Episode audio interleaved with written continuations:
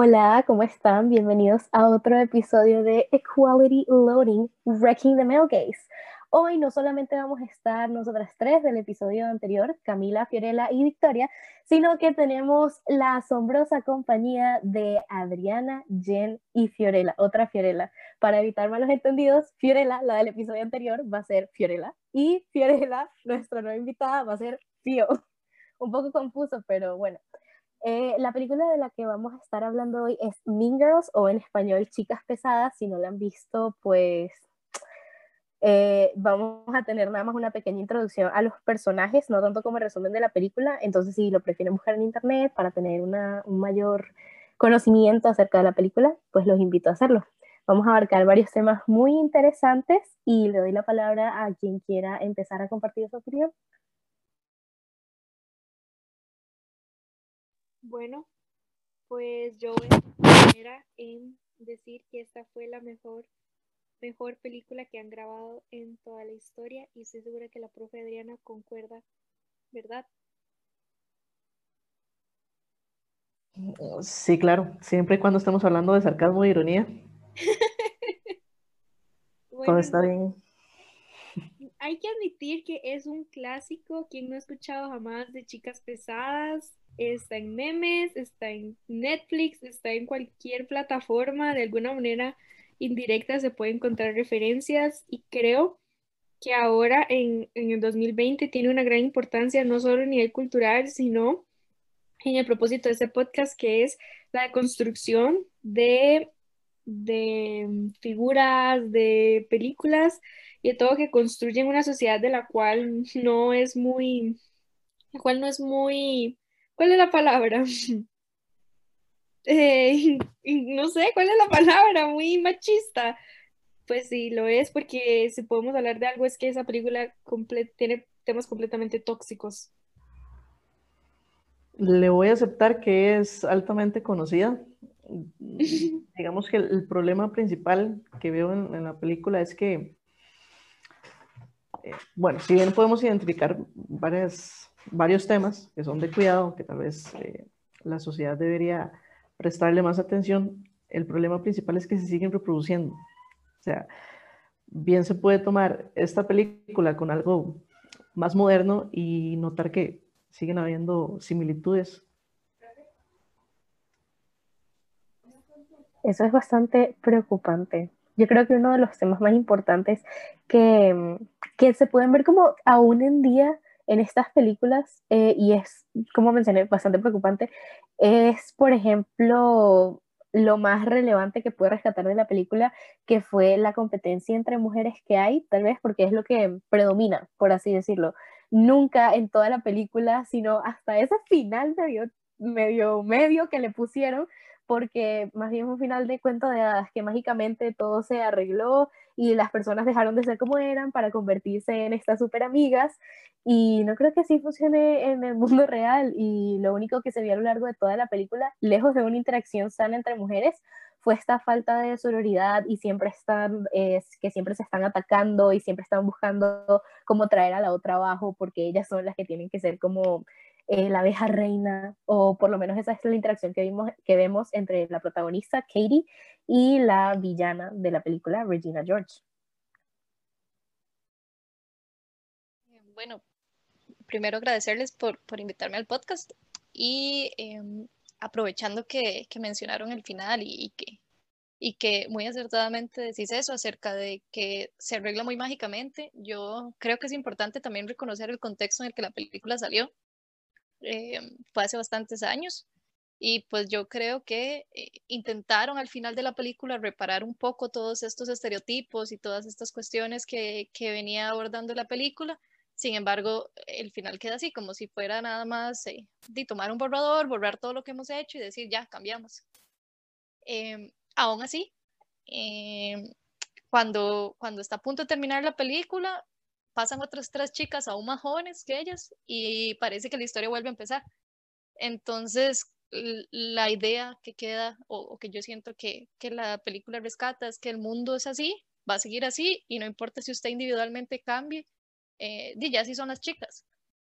Y yo creo que justo, em, justo es ahí donde tenemos que empezar a, a reconocer los cambios, porque ya se han dado un montón de cambios y yo creo que la, existen la existencia de este podcast es un, un, gran reflejo de ello y a mí me alegra muchísimo. Este, yo creo que el, el, hecho de empezar a reconocer estos problemas y decir, bueno, a mí esa película me gustó, la disfruté, pero tiene toda esta lista de cosas que ahorita yo no quiero que se sigan repitiendo, eh, es sumamente enriquecedor y en función de, de, la película y del tema que ya, que ya tocamos, yo creo que la falta de sororidad y la, la competición constante que hay en toda la película eh, es muy evidente.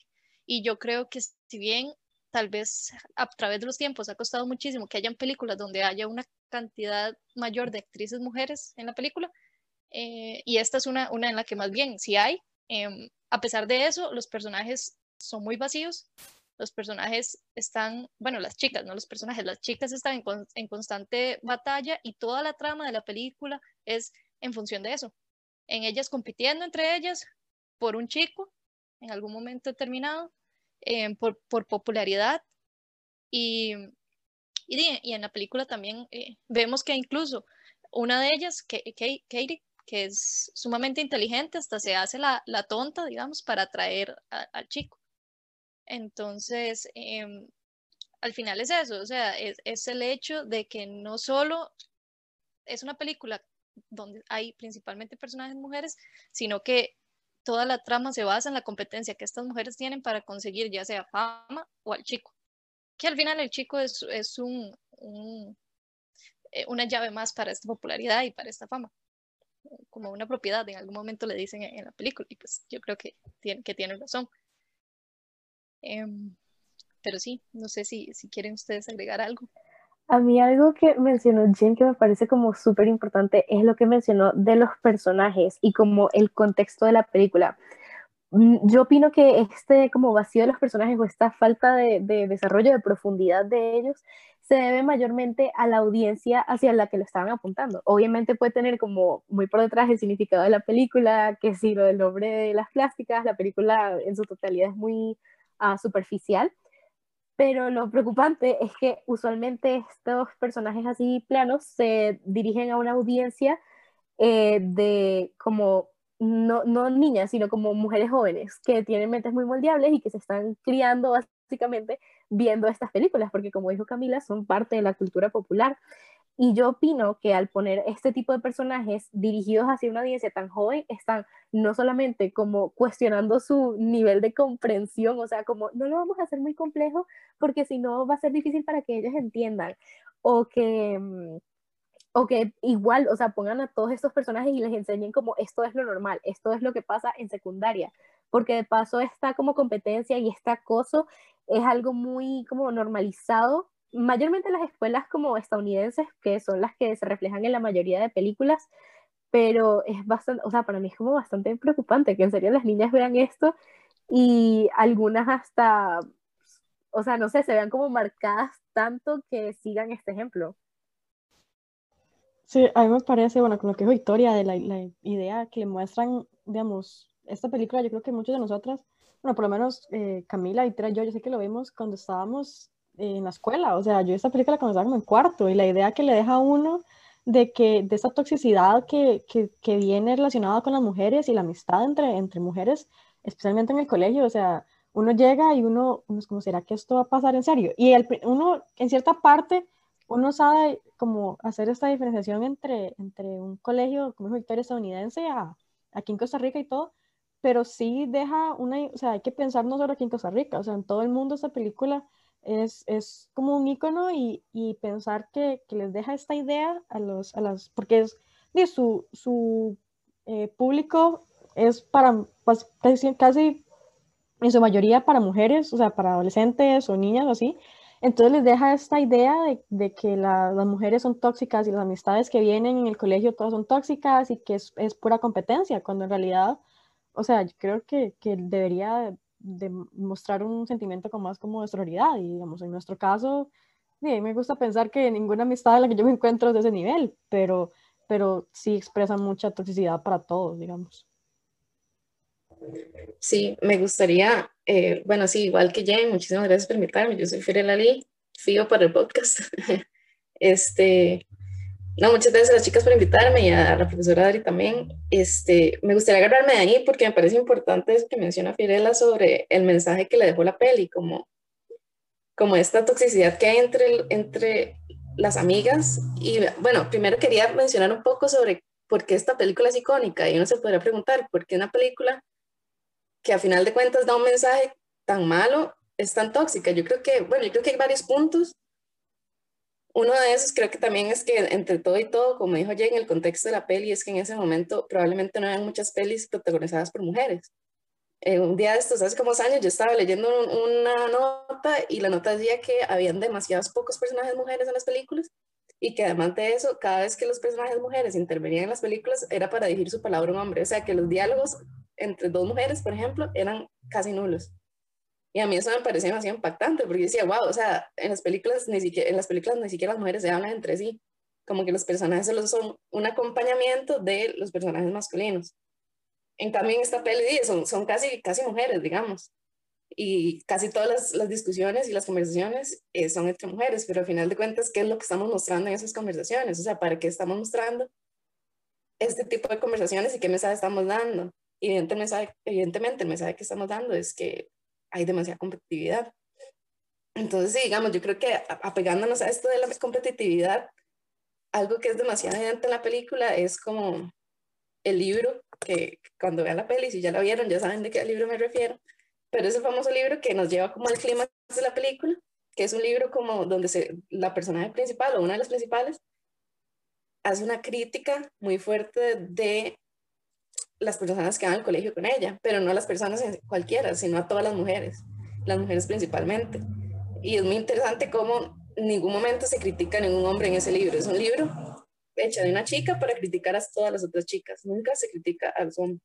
Entonces es como que se está reproduciendo este mensaje de que las chicas son, rivales, las chicas son su enemigo entre sí. ¿Su enemigo ante qué? Ante, ante adquirir aquello que las mujeres les importa, que qué los hombres. Entonces al final todo el movimiento y todo lo que las chicas persiguen siempre es la aprobación masculina, la aprobación del profesor, la aprobación del director, la aprobación del chico al que les gustan las chicas, entonces al final de eso se mueve todo. Esa es la motivación principal para los personajes y lo que desencadena todo el argumento de la película es la discusión por este chico que había. Entonces el mensaje y no sé, me parece como muy importante y me parece también interesante que sea icónica, creo que es por, por, varias, por varias cosas, pero sí creo que, que es un buen momento para poder hablar de esas películas, para que ojalá demandar que se hagan películas, nuevas películas icónicas con, con mejores mensajes. Sí, yo quiero recalcar algo muy importante que dijo Fío, porque eh, la aprobación masculina, yo nunca había visto en la peli algo como aprobación masculina, más bien me parece que en todo el principio de la peli la aprobación, la que querían era la de Regina. Pero, ¿por qué quieren esto? Porque al saber que es igual que ella, alguien como Aaron Samuels la va a querer. Y, en, y como ya sabemos, ella se empieza a hacer la tonta, empieza a fallar en algo en lo que es buenísima, porque necesita que él la mire. En un momento incluso me pareció muy, muy impactante cuando este Aaron le dice que por qué hizo eso, que es muy estúpido que falle en mate solamente para poder hablar con ella. Y creo que hasta él entiende que ella no necesita reducirse para poder ser atractiva. Sin embargo, eso es una idea que está muy arraigada en la mentalidad de muchos jóvenes, eh, bueno, en este caso de, de, chicas jóvenes, porque es eh, eh, las personas que tendemos a, a, salirnos de la caja y hablar, más bien se nos empuja a, a, que nos volvamos a meter en esta y que dejemos de hablar de temas incómodos, porque eso no está bien, eso no es apropiado incluso nos, nos, nos, tratan de histéricas, el gaslighting es al máximo y, y, eso hace que, que entonces al final sigamos un mismo patrón y creo que hasta cierto punto eso es lo que quiere decir el nombre de las plásticas, em, de generalizar cómo nos comportamos todas las mujeres, que todas buscamos un mismo objetivo, como dijo Fío, y en este caso es el de la, la, la atracción de los hombres. ¿Y cómo logramos esto? Nuestros, mayormente con nuestros atributos em, eh, físicos, perdón, y siguiendo los estereotipos que nos imponen desde pequeñas, que tenemos que ser flacas, que tenemos que ser estereotípicamente bonitas, que tenemos que, mm, que siempre, que ser sumisas, cosas así hacen que cada vez más seamos em, como voy a repetir la palabra, pero generalizadas, y esto no permite la individualidad. Si podemos ver que en esta, en esta peli, que en la, en la secundaria North Shore, cualquier persona que es eh, diferente, de una vez se le es como marginalizada y, y de una vez destruida. Nada más quiero como ahora que estábamos hablando del final, recalcar cuando en el final llaman, eh, ponen a, a Regina en el equipo de mm, de, creo que era la cross, o sea, que la ponen en los deportes, o sea, la sacan completamente, según ellos los deportes la hacen menos femenina y la, y la tiran al otro lado del espectro, entonces ella ya es más normal o cambió radicalmente solo porque ahora practica un deporte, eso es como un estereotipo súper marcado. Y para terminar mi intervención, nada más quería, ok, algo que hablamos en el primer podcast es que la película fue dirigida por un hombre que 10 cosas que era dirigida por un hombre, entonces eso podía corroborar en la manera en que las mujeres son representadas. Esta peli no es diferente, también es eh, dirigida por un hombre, pero la escritora de la película es Tina Fey, una comediante y actriz súper reconocida. Y ella fue la encargada de escribir los diálogos. Ella fue encargada de retratar estos personajes y construirlos de esa manera. Me parece muy impactante o sea, es, es, raro pensar que una misma mujer iba a escribir esas cosas, pero al final vemos que el personaje de ella es la que intenta romper estas cadenas de poca sororidad y de, y de toxicidad. Entonces creo que hasta cierto punto eh, Tina Fey sabía lo que estaba haciendo, aunque el mensaje fue un poco vacío y superficial. Sí, sí puedo intervenir también. Yo creo que, de hecho, yo también investigué eso. Yo quiero ver quiénes lo escribieron y también me impacté y un poquito no, digamos, como que dije, bueno, diría por un hombre. Se escrita por Tina Fey. Yo dije, bueno, dos cosas interesantes. Es una mujer. Segunda cosa interesante, para mí el mejor personaje de la película es el de ella. Digamos, ella sale en la película, es una actriz y es el papel de la profesora.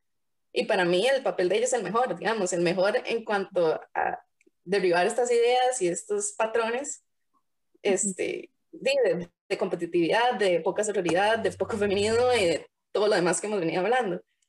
Me gustaría que introducir un concepto y yo creo que siempre que menciono este tema, siempre lo menciono, pero yo creo que, perdón, se escucha mucha bulla, es que la pared está en la calle. Este, yo creo que no se puede hablar de estos temas de feminismo, de sororidad, sin hablar del concepto del patriarcado, ¿verdad? No sé si ustedes lo han escuchado o quienes nos están escuchando. Pero bueno, el patriarcado es esta, esta organización o este sistema en el que vivimos, en el que los, los hombres, por ser hombres, por nacer hombres, ya tienen ciertos privilegios y ciertos accesos a cosas que las mujeres, por nacer mujeres, no tienen. Yo creo que es importante hablar de esto porque, por ejemplo, cuando yo, bueno, yo también di clases en, en décimo, clases de psicología, y yo, una vez estábamos en clases, yo le pregunté a mis estudiantes, eh, ¿qué es sororidad? ¿Alguna vez han escuchado esa palabra? Y ni uno solo levantó la mano. Y yo no, ni siquiera, o sea, está bien que no sepa la definición, pero alguien la ha escuchado. Y ni ninguno levantó la mano. Y yo decía, ok, ¿quién ha escuchado fraternidad? Entonces ahí sí, la más de la mitad habían escuchado la palabra fraternidad. Y por concepto, fraternidad, o sea, sororidad y fraternidad son sinónimos, pero bueno, fraternidad es como esta unión y, entre los hombres, esta complicidad, esta unión, esta hermandad entre hombres y sororidad es esta unión, hermandad entre mujeres. Entonces me parecía sumamente importante como no habían escuchado nunca sororidad, pero sí fraternidad. Y yo decía, bueno, ¿qué nos indica el patriarcado? Si, si, si, si nos basamos en que el patriarcado es el sistema en el que vivimos, el sistema que hace que los hombres tengan ciertos privilegios, a los hombres no les sirve, que las mujeres identifiquen a los hombres como el enemigo. El patriarcado, para poder sostener su sistema, necesita que las mujeres sean enemigas entre sí. Porque si nos estamos peleando entre nosotras, no nos vamos a pelear contra el sistema, no estamos viendo el problema de fondo. Y yo creo que esta película, tal vez sin saberlo, sostiene demasiado esta idea de que las mujeres tienen que pelear contra las mujeres, porque ese es el problema. Digamos, si nosotros no vemos el problema a fondo del patriarcado, del sistema, digamos, no los hombres por ser hombres, un poco, pero digamos, los hombres por sus privilegios, En cambio, nos peleamos entre nosotros, días, es muy fácil. Y esa, esta película, tal vez sin notarlo, tal vez con toda la, la alevosía, el director viene y retrata esta idea, que las, las enemigas de las chicas son tres chicas. Y al final el mensaje queda súper vacío, como dijeron ustedes, digamos, al final el mensaje que las chicas no deben de pelear, como dijo Jen, se elimina porque salen otras chicas y no se hace nada con eso. Se hace un chiste, incluso se hace un chiste que las tiene que atropellar un bus para que eso se cambie, digamos, algo así como, como que las atropella un bus, solo así se quitaría estas conductas que han venido teniendo. Entonces es como muy importante cómo hablar de esto y cómo esta idea se viene sosteniendo y cómo creemos que la única forma de que se cambie esto hacia el final, las responsabilidades son las chicas. Las chicas tienen que cambiarlo o que las atropellen bus, pero no se puede hacer nada más. ¿Por qué? Porque es un sistema el que está atrás y el sistema nos dice que tenemos que mantener todas estas conductas y todas estas ideas para, que, para mantenerse en sí mismo. Yo quiero hacer aquí como un giro 360 este, eh, de vuelta a lo que dijeron Camila y ahorita Fío, porque, bueno, yo creo que entra como en esto el concepto del patriarcado, es tal vez algo muy puntual, pero no solamente esto de la competencia entre mujeres, sino también algo que se ve mucho en la película y como dije anteriormente, que es como esta mm, superficialidad, o sea, que todo se basa en la, en la apariencia. Siempre se refuerza que ellas se tienen que ver bien eh, y tenemos como personajes eh, opuestos o personajes que crean este contraste para que la audiencia pueda ver que en efecto, si eres bonita, de acuerdo con como las leyes de Mean Girls, ¿verdad? De chicas pesadas, eh, si eres bonita, entonces vas a ser igual que Regina George, que es como la que está triunfando en la vida, y si no, vas a ser como Janice, que es como la recha, la que está por allá y tiene pocos amigos y es toda rara, es vista eh, como la rara por el resto de la escuela. Y Katie podemos ver cómo ella tiene que hacer este cambio, o sea, cómo se empieza como a transformar y cómo a preocuparse más por la ropa, algo que a ella no le, no le interesaba al principio. Y lo que también me trae como a otro tema muy interesante es esto como de la chica única y diferente, que es que eh, las, o sea, cuando uno ve la película, uno lo que dice es como, o sea, no puede ser, ¿cómo vas a querer ser como, como Regina George? Porque te haces la tonta, porque eres así, no sé qué cosa. Entonces están retratando que las personas, eh, o bueno, sí, por ejemplo, como las plásticas, quienes se cuidan y quienes quieren ser como más femeninas y así, son automáticamente las chicas malas o son automáticamente las villanas de las películas porque ellas si, si, se arreglan y quieren sentirse femeninas o lo que sea, no pueden ser inteligentes. En cambio, Katie, que al principio no se arregla y nada, Em, entonces sí puede serlo. Es como que la belleza y la inteligencia no se pueden mezclar. Eh, y el, personaje que obviamente más lo refleja es el de Karen. Y dándole otra vez la vuelta a 360, algo que había dicho Camila, no mentira, Fío también, lo de la señorita Norbury, que es el único personaje que, que no refleja como esta, como el estereotipo que vemos a lo largo de la película. Y a mí me llama algo la atención y fue algo que tocamos en el episodio anterior, que automáticamente, como es básicamente la única que no, eh, cuyo personaje no eh, gira en torno a la atención masculina, es automáticamente una perdedora. Es como la profesora que se acaba de divorciar, entonces no, que qué aburrida, que qué, por Dios, o sea, ¿cómo se le ocurre? Y es la que tiene entonces todos los problemas que se le está viniendo la vida encima solamente porque se separó de un hombre. Y aunque no esté, o sea, aunque tal vez eso no esté tan explícito, yo lo vi y eso fue como, como la vibra que me dio y yo, pero Jesucristo. Es súper explícito, o sea, la solterona es una perdedora. Ese es el mensaje de la señorita Nurbury, pero bueno. Han dicho tantas cosas que voy a intentar que no se me olvide lo que, lo que recuperar un poco de, todo. Con respecto a, a esto del patriarcado, que yo, que yo creo que es clave y fundamental, o sea, saber que es de ahí de donde viene esta película, desde ahí de donde viene cada una de las personas que estamos en este podcast y cada una de las personas que van a escuchar este podcast, pero al mismo tiempo es desde donde vienen también el director y la escritora. Y yo creo que muchísimas veces nos pasa que Em, como que, y yo no, no, digo que este sea el caso, pero yo lo he hecho, entonces voy a partir de mi experiencia y de, mis, de, mis accionar, de mi accionar, perdón, y es que criticamos más fuerte a las chicas. O sea, criticamos más fuerte a la, a la chica que escribió que al director que dirigió, valga toda la redundancia que acabo de decir. Entonces, porque ella es chica, como ella no, lo va a notar, como ella no lo va a saber, pero al mismo tiempo también podríamos hacernos la pregunta de cuánto le costó llegar a ese puesto y cuánto tenía que hacer para mantenerlo. Eh, ¿qué, ¿Qué tuvo que hacer ella qué tanto sacrificio tuvo que lograr para, lograr, para que la lograran eh, colocar como escritora, a diferencia tal vez el director que no le costó tanto, probablemente. son preguntas que podemos hacer y que, y que las respuestas nos podrían guiar un poco a que no, no podemos, em, y en general en la vida, eh, como tratar de exigirle más a las chicas solo por ser chicas, cuando hay todo un contexto detrás que nos lleva a actuar muchas veces con falta de sororidad, que nos pone muchas veces a competir entre nosotros que ni siquiera nos hemos dado cuenta porque todas las películas que hemos visto son como Mingers. Tal vez no es la misma trama, pero en todas las películas las chicas compiten. Entonces, nunca hemos aprendido nada diferente hasta que lo empezamos a mencionar en estos espacios, por ejemplo. Entonces, por eso es fundamental, para no quedarnos en el bus que las atropella, que hablemos de estos temas y que los pongamos sobre la mesa, para poder decir, ok, no es, no es culpa de las chicas en sí mismas, es culpa de todo un sistema y este sistema no va a cambiar porque pasen miles de buses y nos atropellen, ah, atropellen a todas las chicas.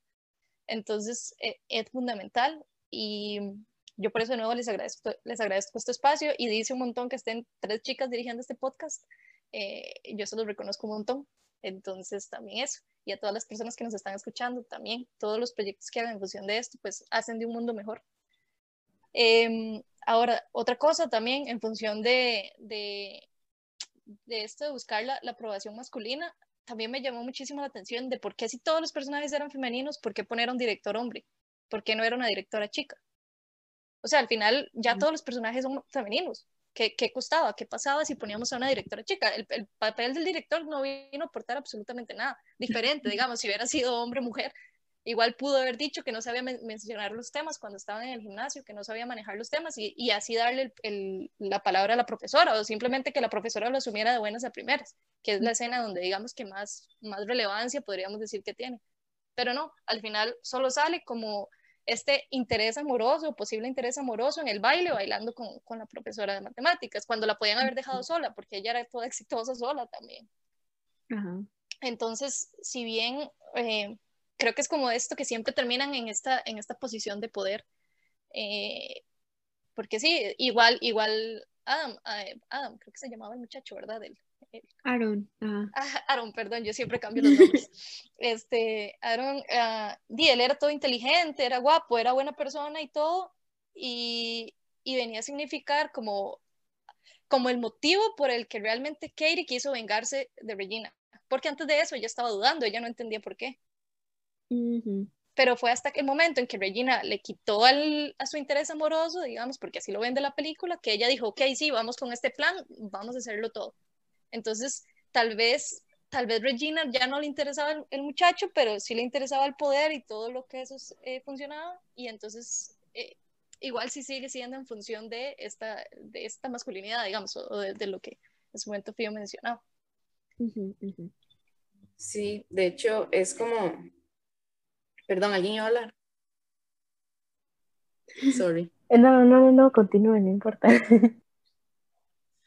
Sorry, este, no, eso como, como, y al final incluso que tuvo que sacrificar eh, Tina Fey, digamos, en su diálogo, o que tanto tuvo que cortar ciertas cosas para que la película entrara en una película de Hollywood, en una película eh, así como tan publicada, digamos, y que todo el mundo la vea para que se convirtiera en lo que es hoy en día, digamos, que tuvo que sacrificar ella para que fuera la película que es, digamos, y también eh, es interesante cómo como este chico, Aaron, representa a los chicos. O sea, Aaron es un chico súper lindo, hay poquitos personajes de chicos, bueno, hay otros ahí que ahorita podemos mencionar más, pero digamos, es como esta representación de los chicos porque todos los chicos son buenos, en cambio ven a las chicas. O sea, el chico era todo lindo, todo bueno, pero vean las chicas lo que están haciendo. Entonces también como ese male gaze, como decían ustedes al por inicio con el nombre del podcast, eso es lo que venía. O sea, lo único que vino a aportar el director fue esta visión masculina de, como de las mujeres todas histéricas. No, y también es muy importante lo que dice Fio sobre Aaron, que él es el buenito, que él es el comprensivo, que él es al final todo eso. Podemos decir que hasta cierto punto no fue propósito del director poner al personaje principal masculino como alguien así para hacer ese contraste más profundo. Y antes, antes de darle la palabra a Vicky, nada más quiero como devolverme algo muy importante, que es el final, pero no al final como cuando ya pasó el tiempo, sino en el baile.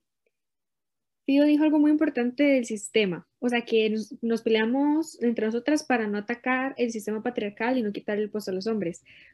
En el baile, ¿qué hace Katie? En vez de venir y decir como, ¿para qué quieren esta corona? Es estúpida, no les va a representar nada, nada más está afirmando que en efecto hay una competencia entre nosotras y el reflector solo lo puede tener una, la más bonita. No, le dio todas, a una cada una reforzando que el sistema está premiándolas a todas. O sea, que, o sea, en vez de decir, esto es plástico, chao, no, es plástico, todos merecemos un poquito, sigan participando, muchas gracias.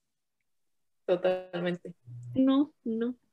Yo creo que hay algo muy fundamental un aspecto demasiado, what, que no me había dado cuenta, este que mencionó Jen hace ratito, entonces si, si gusto regresarlo para que le agarren el hilo otra vez. Ella preguntó que, o sea, hizo como un hilo de preguntas que las respuestas nos podrían sorprender a todos, y es el por qué, si todas eran mujeres, estoy, oh por Dios, me estoy viendo la sangre, como no me había dado cuenta de esto, porque si todas son mujeres, el director lo ocupa el rol de un hombre, y es porque es el que está imponiendo el orden. O sea, al final cuando todo se vuelve una jungla y se reparten todos los panfletos del, del libro, del burn book, y todo el mundo está friqueando y paniqueando, él es el que dice como, hey, ya, cálmense. ¿Por qué? Porque es el hombre y es el que impone el orden. Madre Santa. Y también cuando le dice a la profesora de matemáticas, a la señorita Norbury, como eh, yo, yo no sé hablar de estos temas, vaya usted y hable usted, está reforzando el estereotipo de que los hombres no pueden ser sensibles y no pueden hablar de estos temas y se tiene que mantener un tabú y solo las mujeres son responsables de su propio cuerpo. Toma, hágase usted cargo de eso porque yo no voy a lidiar con un montón de chiquitas adolescentes. ¿Por qué? Porque no es mi papel. Soy un educador, soy el director, debería hacerlo, pero no, renuncio a él porque soy macho. Madre de Dios, y me parece muy importante. Y tenés que tener en cuenta algo muy importante ¿Qué es lo que lo asusta a él a darle el espacio a la señorita Norbury? Que empiezan a hablar del periodo. Que la muchacha dice, no, es que tengo un flujo muy fuerte, no sé qué, por eso tengo que usar tampones.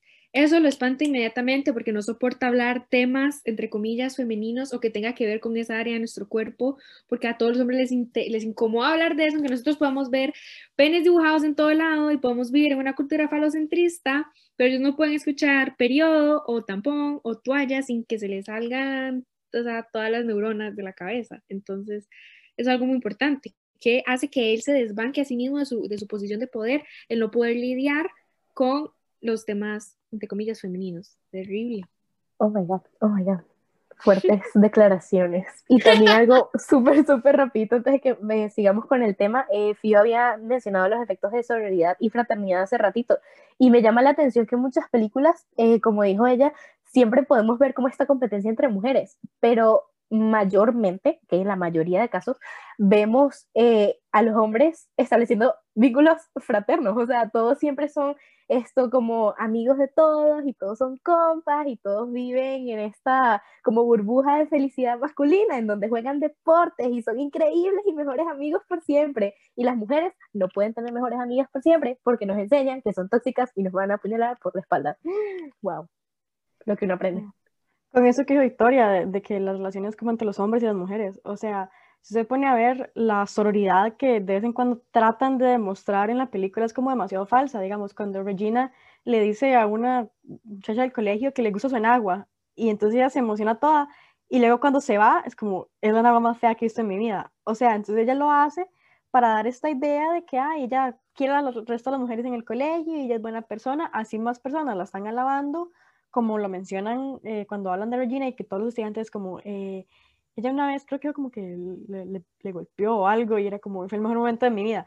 O sea, ella hace el tipo de cosas para demostrar como esta, esta sororidad falsa y que entonces di, uno normalmente lo, lo ve y uno dice, ah, bueno, está bien, ella le dijo eso, pero luego llega inmediatamente se voltea y, y eso se demuestra, o sea, con, con eso, con, el, con el, el libro, o sea, todos contra las mujeres y la sororidad, o sea, de que solamente le dice algo bueno a alguien para poder ganarse ese poder y llegar más alto y al mismo tiempo llegar más alto es lo que, como mencionaron ahora más, más uh, un poquito antes, es lo que llega a que ella sea también alabada por los hombres, como por Aaron, Por eso es que Katie empieza a actuar muy parecida a Regina, porque ella sabe que si se comporta como Regina, va a ser alabada y va a poder conseguir la atención de un personaje eh, como Aaron, que es como este hombre perfecto que ella, que ella quiere que, que le dé su atención. Entonces su único enfoque es ser como ella. Ella quiere inspirarse en, en Regina y ser como las plásticas para, eh, porque eso es lo que para ella expresa eh, como relevancia e importancia dentro del, del, del, colegio y todo eso.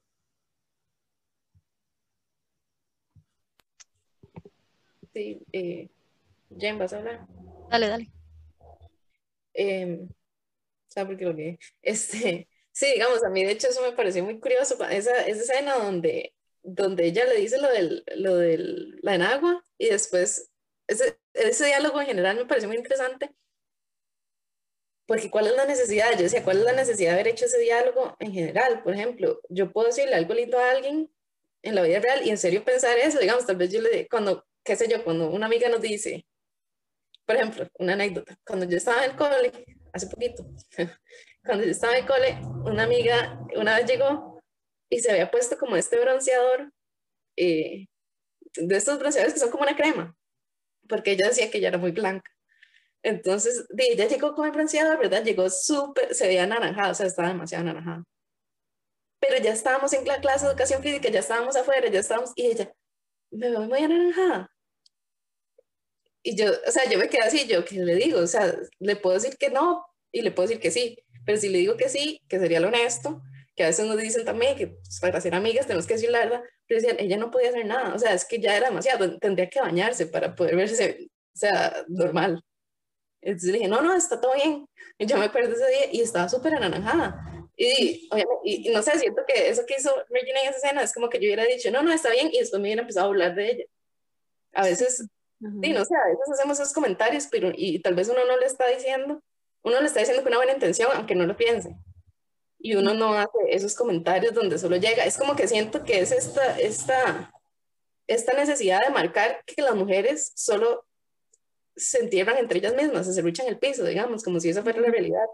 Como es que si yo, cuando le hago un comentario positivo a otra chica, es con la intención de serruchar el piso y con la intención de, de, dañarla, como si una chica no se pudiera dar un cumplido a otra chica honesto. Porque, no sé, por la razón que sea, digamos, para, para el director o quien metió esa escena ahí, como si las chicas no se pudieran decir cosas buenas. Y bueno, para, para terminar la historia de mi compañera, me acuerdo que ese día, pobrecita, estábamos como en un partido y mis compañeros empezaron a decir, ¿qué le pasó a Raquel? Está enferma porque tiene la piel tan anaranjada. Y, y, solo me acuerdo que se vuelve atrás mis amigas y así, ella es mi amiga, así que se callan. Y entonces ya ahí ellos se asustaron, es como, no, sé qué. Y nadie, nadie me volvió a mencionar a Raquel ese día. Y ya al día, al día siguiente de la noche yo le dije, que póngase un poquito menos. No se veía mal, pero póngase un poquito. Entonces ya no voy a pasar. Ella no se sintió incómoda y todo bien. Entonces al final son cosas que son necesarias, digamos. También está bien y nosotros le podemos dar un cumplido a otra chica y eso no significa que le queramos luchar el piso. Porque entonces, ¿qué pasa con ese comentario? Y pasó con Katie. Después ella se empezó a cuestionar cada vez que le hacían un buen, una chica le hacía un cumplido, porque ella decía, fijo, me lo está haciendo con una mala intención. Entonces, es como todas estas cositas súper sutiles que, que, que quieren dar este mensaje de que las chicas entre chicas no, chicas entre chicas no se puede, y al final creo que era Fiorella el que hacía, como que al final las chicas terminan eligiendo qué tipo de chica quieren ser. O las chicas como Regina o las chicas como Janice. Y tienen que dividirse y no pueden ser amigas. Y yo creo que también algo que pasa muy en día es como esta, esta idea, digamos, hablando, qué sé yo, del feminismo, por ejemplo. Como esta idea de que las chicas que les gusta el rosado o las mujeres que quieren ser mamás no son feministas. O las mujeres que esto y esto no son verdaderas feministas, entre comillas. Entonces también se da mucho, incluso entre estos estas poblaciones, estos grupos que se autodenominan feministas, que se luchan el piso de otras chicas porque no son lo suficientemente feministas. Y a mí me parece súper dañino, digamos, que, qué sé yo, que una chica le gusta este rosado no la hace menos feminista que otra, digamos, una, una, una mujer que quiera casarse, tener hijos, no la hace menos feminista que otra. Entonces también como que ha evolucionado, pero al final se mantiene este tema. Y es como interesante también ver cómo, de dónde se viene manteniendo y al final sigue siendo el sistema. Y sí. ¿Saben en qué parte de la película se ve mucho esto que estaba diciendo Fiorita de que entre mujeres se serruchan el piso? Eh, al puro principio podemos ver cuando Jason, que es como el interés amoroso, como el vaivén de, de Gretchen, de una de las plásticas, eh, él está como así, como coqueteando con todas las muchachas y lo ponen como todo Don Juan, ¿verdad? Y Regina, como que siendo buena amiga, entre comillas, llama a la muchacha con la que está Jason. O sea, no le hacen nada malo a Jason y yo creo que esto suena, tal vez suene muy, muy extremo, pero es que es cierto. En esa película alaban a los hombres. Todo es entre mujeres y Aaron Samuels nunca le hacen nada a los hombres, nunca les critican nada. Eh, y aquí lo podemos ver, en vez de llamar a Jason como a los papás de Jason y decirle como, no sé, su hijo tiene una enfermedad venérea, no. Entonces llamaron a la mamá de la muchacha y le dijeron que su hija estaba embarazada. O sea, poniéndola ya toda irresponsable, que de paso pobrecita, se veía así toda como, ¿qué? ¿De qué me estás hablando? Pobrecita, pero este, o sea, la, quisieron, le quisieron serruchar el piso a ella, que no estaba haciendo nada en lugar de Jason, que fue el que traicionó, bueno, traicionó entre comillas a Gretchen y la tiene mangoneada toda la película. Qué desastre, por Dios. Sí, pero ¿sabe qué me parece más interesante que Jason? Eh, y que ahora mencionó Fio, el personaje de Janice, porque creo que ella es la vida representación de salir, bueno, en ese, la representación en esa peli, porque incluso ella tiene unos errores bastante notorios dentro de la peli, em, pero salirse de la caja de, este concepto de feminidad en la peli, y creo que ella lo representa con, bueno, por ejemplo, con que no se viste con la ropa rosada, porque creo que va muy adrede el ponerle a usar todo rosado, el color que estereotípicamente es femenino en todo para que lo relacionemos con algo malo, o sea, como con una visión muy negativa. Y ella, eh, ella, bueno, ella es súper tóxica a pesar de que no es una de las plásticas, porque el querer derribarlas y saber exactamente cómo ya es como bastante cuestionable. Y, pero ella también, por ejemplo, más, o sea, ella si quiere ayudar a, Regina, ahí ya demuestra lo tóxico que es, lo tóxica, lo tóxica que ella es, perdón. Pero también em, todo el tema que gira alrededor de ella, eso representa la, eh, la, gran cantidad de homofobia que hay en la, en la peli, porque, por ejemplo, cuando estamos eh, viendo lo del Burn Book que le ponen Dyke, que es un insulto eh, muy, creo que es como muy reconocido en estados para insultar a las personas lesbianas y ella inmediatamente la tachan de eso y eso es lo peor que le pueden hacer, que ni siquiera ella quiere hablar sobre eso, porque, eh, digamos, un tema así como la, mm, eh, la, la, toxicidad de la que ya hablamos, la competición, y también esta homofobia que, que, que, está plasmada en muchísimas áreas de la peli, no solo, no solo en Janice. Eh, creo que podríamos indagar como en eso.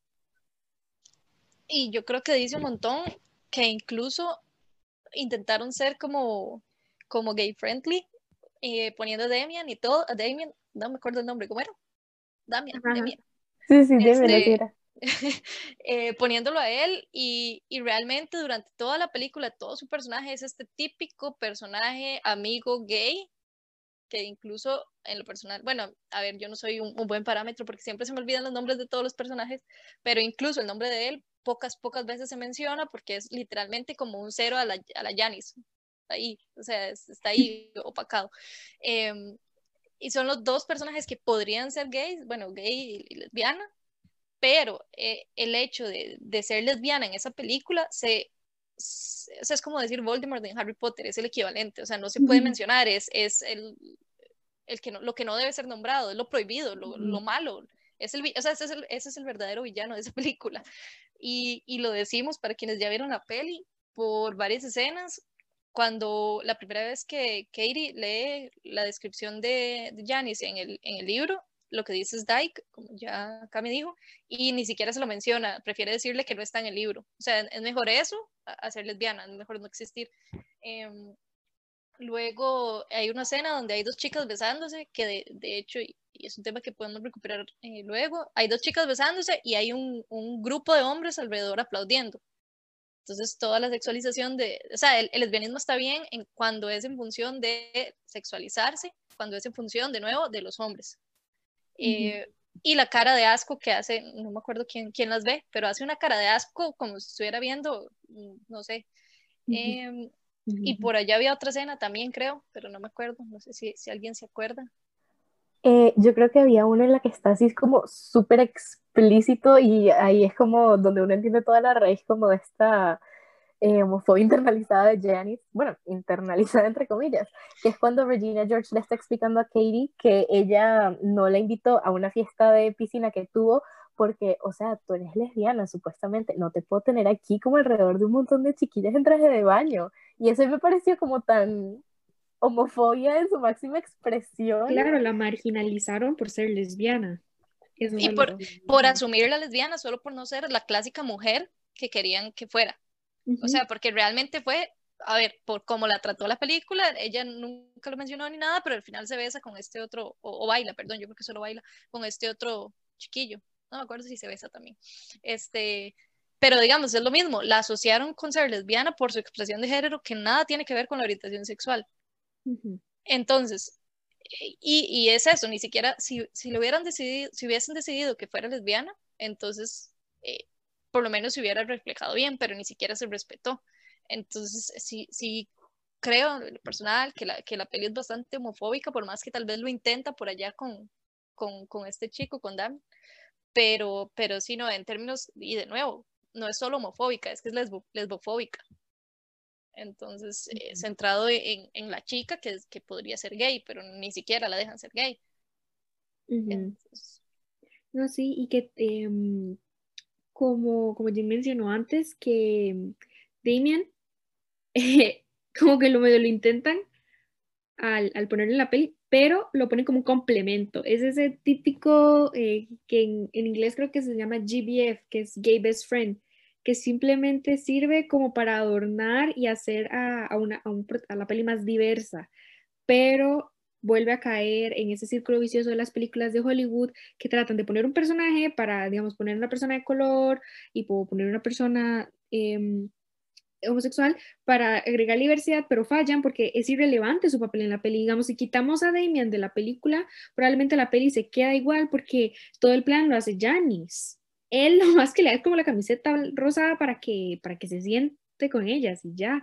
Entonces, también falló, falló ese, ese, ese punto y también falló al poner al, al, director, porque el director, como ya hablamos, no, hizo nada. Entonces, él y la, la, las otras personas de color que, que, sirven en la peli son solamente para rellenar la cafetería. Inclu oh, por Dios, me acabo de acordar un momento que cuando dicen que alguien viene de África, a la el, el, que viene Katie Heron de África, la, la profesora vuelve a ir directamente a la estudiante negra y le hace como, ah, no sé qué, bienvenida, y es como, ajá, soy de Michigan, o sea, tras de eso, no solo mm, que trata, que, que, es homofóbica, es racista porque inmediatamente es como que los negros vienen de África, incluso cuando ella va a la cafetería y saluda a los negros como Jambo, porque piensa que todos vienen también de África. Y a ver, África es un continente, ni siquiera es un país, o sea, ¿de qué parte de África venís? sigue reproduciendo esta idea de que África es un todo, todas las personas de África son negras y todas son iguales. Entonces es, es, es, completamente racista. O sea, eh, al inicio tal vez intentan como, como que no se ve así cuando hacen ese chiste, como decir, no, eh, no porque sea negra tiene que venir de África. Digamos, yo siento que con el, ese primer chiste intentan como decirlo, pero no fallan completamente la película.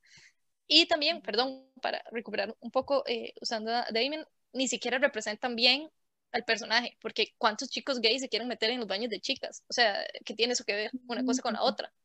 Digamos, constantemente están, o sea, como burlando, siento yo, yo lo siento como una especie de burla, entonces e, es, es eso que, que Cami decía súper bien, al final queda la idea de que solo lo están haciendo como para decir que la peli es inclusiva en el papel, pero realmente no da una buena representación de nada, ni siquiera de las chicas.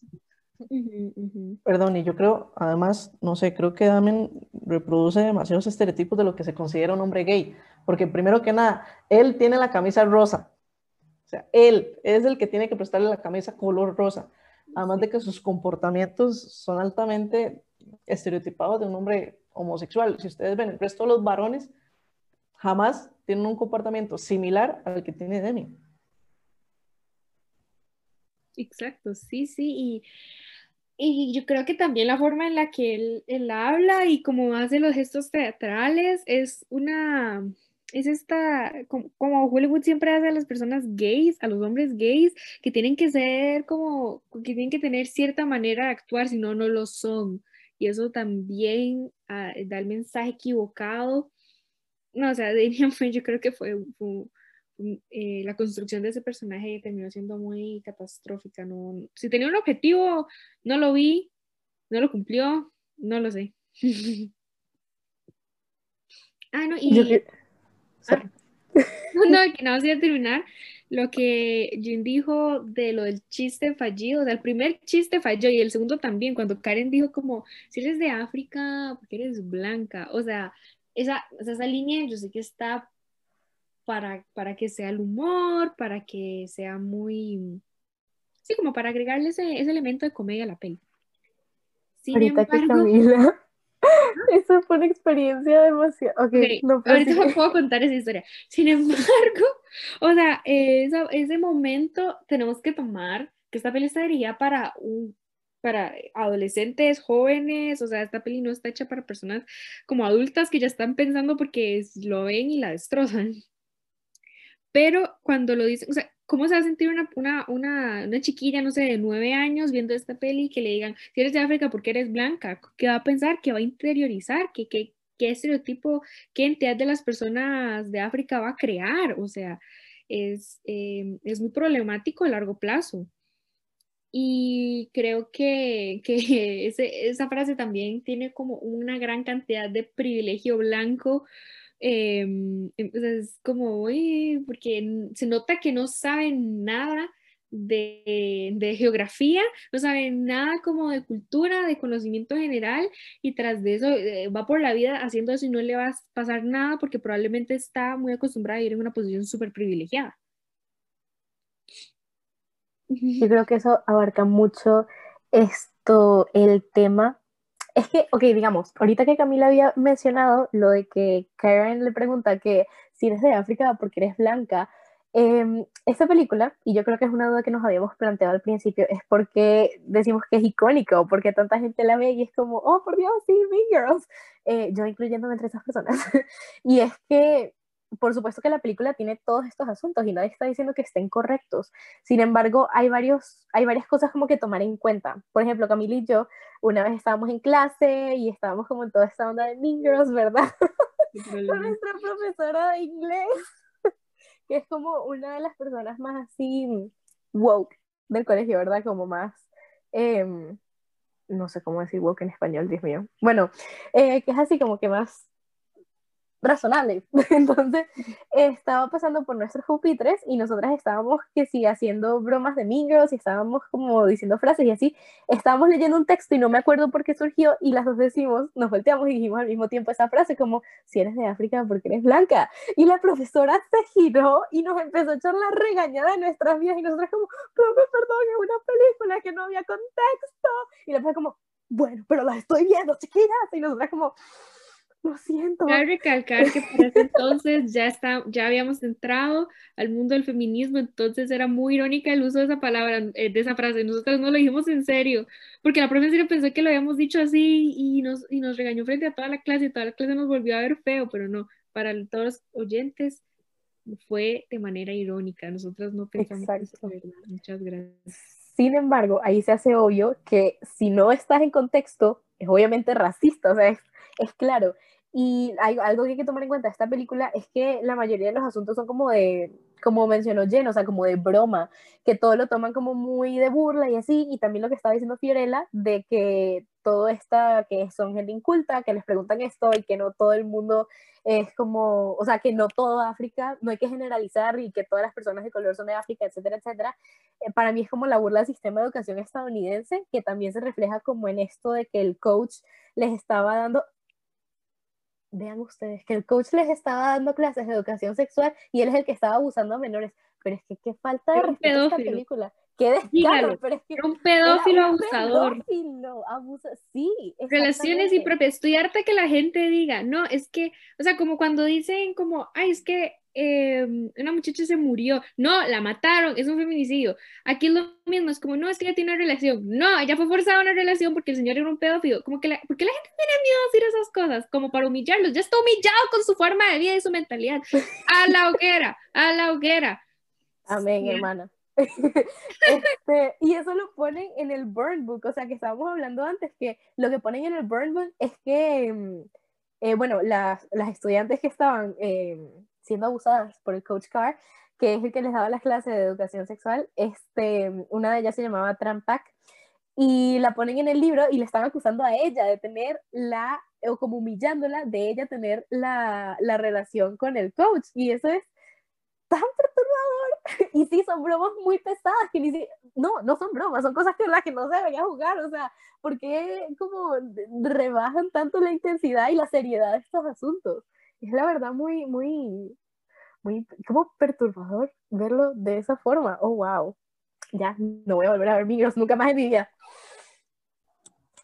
Yo creo que, este, sí, yo creo que ya no hace falta mencionar tanto lo del racismo, yo creo que quedó demasiado claro si lo hubieran dejado con la primera broma, todo bien, pero después siguieron y siguieron dándole y ya dejó de, cuestionar, esa broma dejó de cuestionar y más bien terminó siendo racista en sí mismo.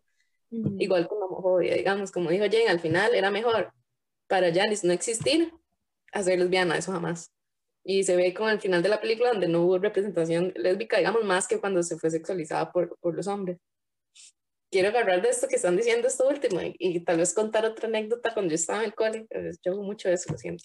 Este, ¿Cómo cuesta, digamos, a veces cuestionar eso? Al final terminamos, terminamos compando a nuestras compañeras por las razones que sean. Yo me acuerdo cuando yo estaba en el cole, bueno, hay dos situaciones, pero voy a contar otra. Este, hace poco andaba en una reunión con la gente del cole yo no volví a andar a salir mucho con la gente del cole, como cierta gente con la que me topaba de, vez en cuando en la U y así, pero digamos, a reuniones de esas que como, hey, reunámonos así, después de, no, digamos, yo lo evito porque no toda la gente del cole me agrada.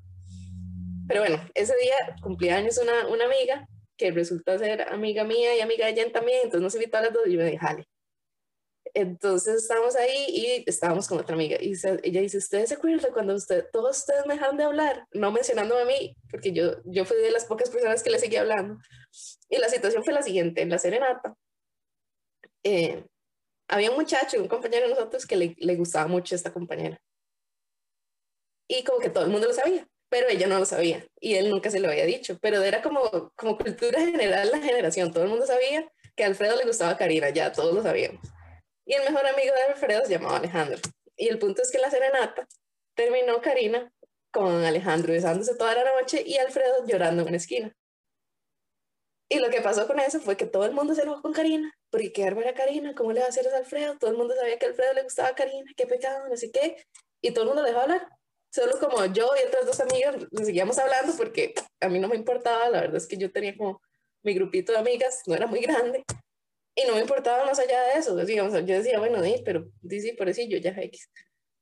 Pero me acuerdo de eso y ella, y ella lo recordó ese día en la fiesta. A mí me pareció más impactante porque yo decía, wow, o sea, a ver, me gustaría decir que yo le seguía hablando porque yo pensé que, que poco sororo era dejar de hablarle y, y, que era culpa del otro por nunca haberle dicho, pero en realidad no, o sea, a mí no, ni siquiera me importó. Pero hoy en día yo me cuestiono eso y yo digo, wow, o sea, en ese momento todo el mundo le dejó de hablar a ella como si ella fuera la culpable de que el otro estuviera llorando en una esquina porque nunca le dijo nada. Digamos, al final, ¿en, en qué estamos quedando? Porque estamos culpando a las chicas siempre de todo y nunca cuestionamos los comportamientos masculinos. Sí. Y sí, digamos, me gustaría decir que fue, era feminista el cole, pero no, la verdad, o sea, no es que no, no es que sí, simplemente no me da cuenta pero es muy interesante. Yo creo que la película, eso, digamos, así como esa, esa vez, cuando yo estaba en el cole, nunca se le cuestionó la, la conducta a Alfredo por nunca haberle dicho, o el mismo Alejandro, porque él sí sabía que a Alfredo le gustaba e igual estuvo con Karina, porque al final que, él era el que sabía. Nunca se cuestiona a los hombres, se cuestiona a la chica, se culpa a la chica, y los hombres quedan inmunes. Así como en la peli, queda inmune el profesor, a pesar de ser el profesor, el que evidentemente tiene el poder en una relación impropia. Y en vez de culpar al profesor, el que se culpa a la chica en el libro. Y después de eso, si no me recuerdo, si mal no recuerdo, en, en esa escena, como cuando todo se descontrola y cuando lo de los panfletos y todo eso, el profesor, eh, como que el, el, director le dice como, profesor, aléjese de la menor de edad. Y él sale corriendo, pero se ve así como un chiste, como, ay, sí, se, se huyó, y después se retoma cuando están en el gimnasio, y lo que se dice es como, hicieron al profesor no sé qué huir, como diciendo que era culpa de ellas que él se fuera, no, que, no que él era alguien que estaba abusando de las menores de edad. Igual, nunca se cuestionó el, el, el acoso constante que tenía este chico que la invitaba, que le invitaba a ella al, al, a las cosas de matemáticas, a estas competencias de matemáticas que constantemente se le quedaba viendo los pechos a ella y a un montón de chicas, y eso nunca se cuestiona, está súper normalizado. Como que todo bien el acoso, como que todo bien las relaciones impropias, y siempre se termina culpando a las chicas. Incluso al final, Janice termina con ese chico que es todo, todo acusador. Entonces, me parece impactante, digamos, en esta peli, no solo la competitividad entre las chicas, sino que los hombres nada se los cuestiona. Los hombres están ahí en su lugar de privilegio, intocables.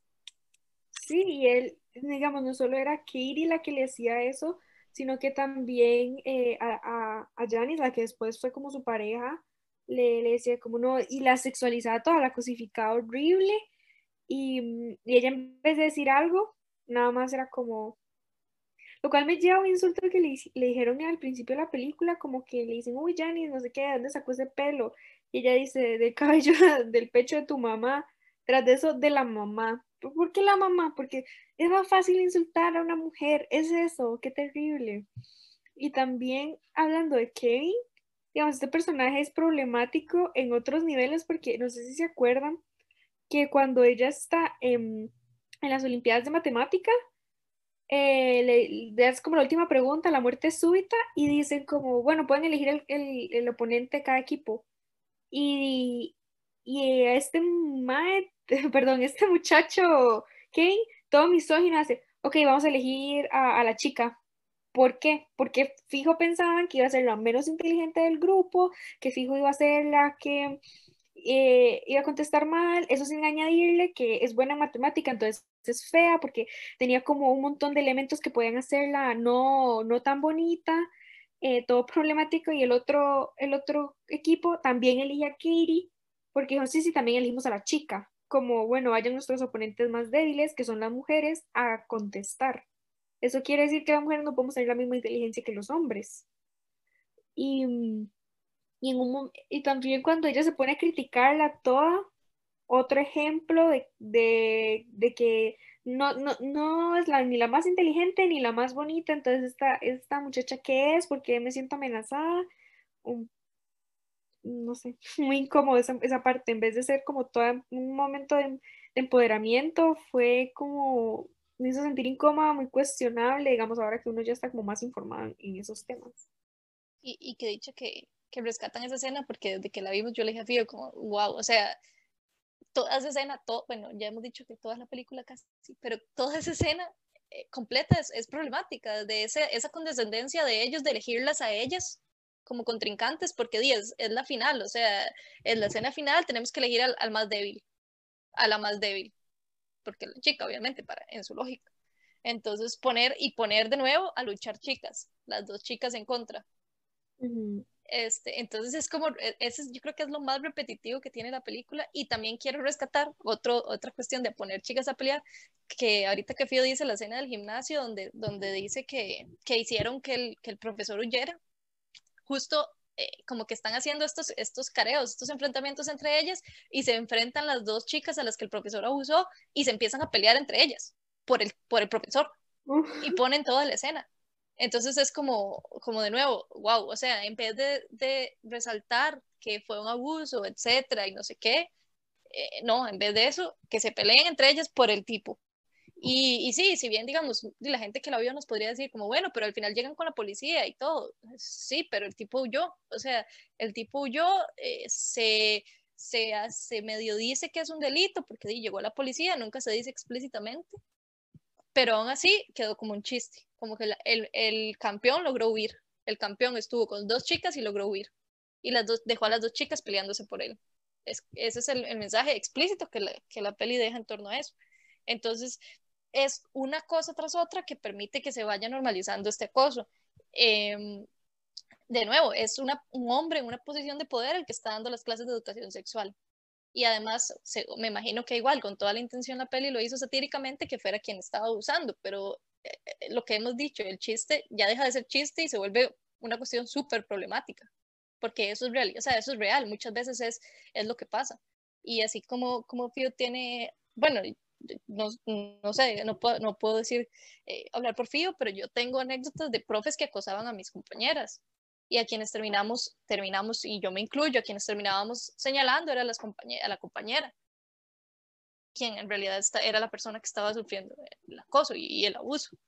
Entonces, bien, viene de, de, todo esto mismo y, y yo creo que, que yo metería en el mismo saco a Kevin, a Jason porque los dos son súper acosadores. El primer acercamiento, creo, no sé si es la primera vez que Jason sale en la peli, pero de las primeras veces, o donde al menos tiene un diálogo, es cuando empieza a hacerle el chiste todo sexoso a Katie, que si, que si algo, del, bueno, es que no lo quiero decir, pero el chiste es súper pasado y ella ni siquiera está entendiendo lo que está pasando, él se da cuenta que ella no está entendiendo lo que está pasando, es un chiste sumamente sexoso y él lo sigue haciendo y ella no, no, sabe y lo sigue haciendo en público frente a todo el mundo, demostrando que, o sea, que, él, que él está controlando la situación.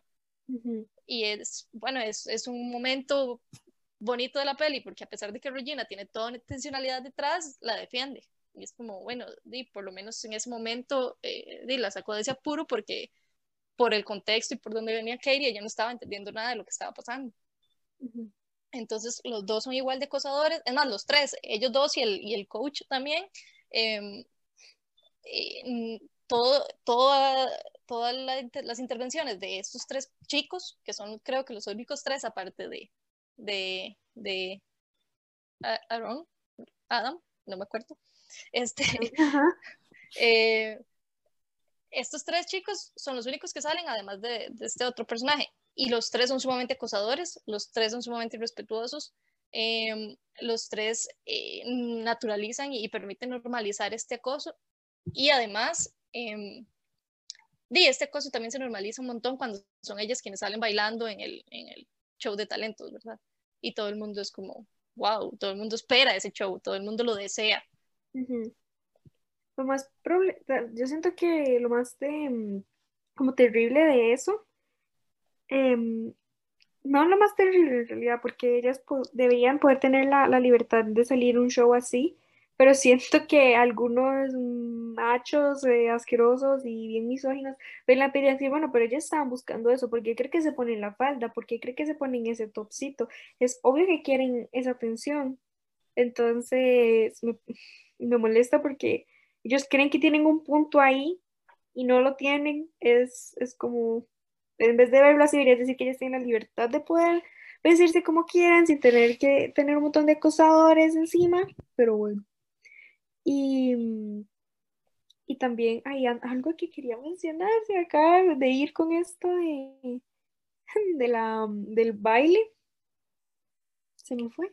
Bueno, sí, pero la mayoría de los hombres ahí son bastante no, no, son, no son un buen punto de partida para ningún hombre en desarrollo que está creciendo para ser un miembro funcional de la sociedad, nada más está perpetuando este trato hacia las mujeres y creo que más importante está de alguna manera enseñándole a las chicas a lo que se van a tener que acostumbrar a recibir porque le está enseñando a acostumbrarse, no a, levantarse contra eso, porque en ningún momento ningún personaje dice como yo no voy a aceptar este trato.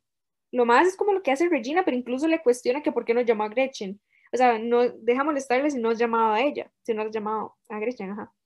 Es que acostúmbrense a que sí va a ser el mundo y ver cómo más o menos pueden acoplarse a él. Y em, me acuerdo que en un momento Gretchen dice como, dice el, dice feminismo en un toque en la peli, pero es para decir que no se puede meter con el novio de la mejor amiga. Aún cuando Regina hace eso, que no le interesa a Aaron, pero aún así va por él porque sabe que, que Katie está interesada en él. Em, entonces, em, creo que la peli, cuando, uno la ve em, en 2020, el momento en el que ya muchos términos feministas em, están difundidos y es más fácil poder em, llegar a una película como esta irónica o comenzar a construirlas, es importante em, tenerlas para saber qué es lo que no hay que hacer. Pero cuando una persona no está informada y educada, son muy contraproducentes porque más bien van a enseñar cómo la sociedad debe continuar, cómo debería ser y no está empoderando a una, a una joven muchacha a levantarse contra eso y romper los patrones que le está designando la sociedad. O sea, cualquier persona que la vea no le está dando nada eh, productivo a menos de que alguien en su exterior o alguien cercano les, eh, le, instruya sobre qué, qué quedarse de esa peli y qué desmenuzar. Pero creo que con este espacio logramos que una película, que, que, las personas que vean esta peli y que la consideren icónica puedan llevarse una enseñanza más allá de toda la misoginia, el machismo el, y el, toda la homofobia y el racismo que trae la peli. Por lo que creo que es, fue muy funcional eh, ese espacio y que fue completamente... Eh, otra palabra para increíble, bueno, no, increíble. Muchas gracias.